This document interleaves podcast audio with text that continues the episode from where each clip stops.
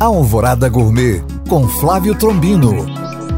Sexta-feira na capital mundial dos bares. E final do ano sempre tem churrasco com os amigos. Então vai uma receita de marinada que serve tanto para tulipinhas de frango como para costelinhas de porco. Para cada quilo de proteína, duas colheres de sopa de mostarda, uma colher de sopa de mel, dois dentes de alho picadinhos e uma colher de sopa de azeite, sal e pimenta do reino a gosto. Massageie a carne com as mãos e passe a marinada por toda parte. Deixe descansar na geladeira por uma hora. Passe na farinha panko e leve ao braseiro, mas não direto, para não subir labaredas quando pingar a gordura.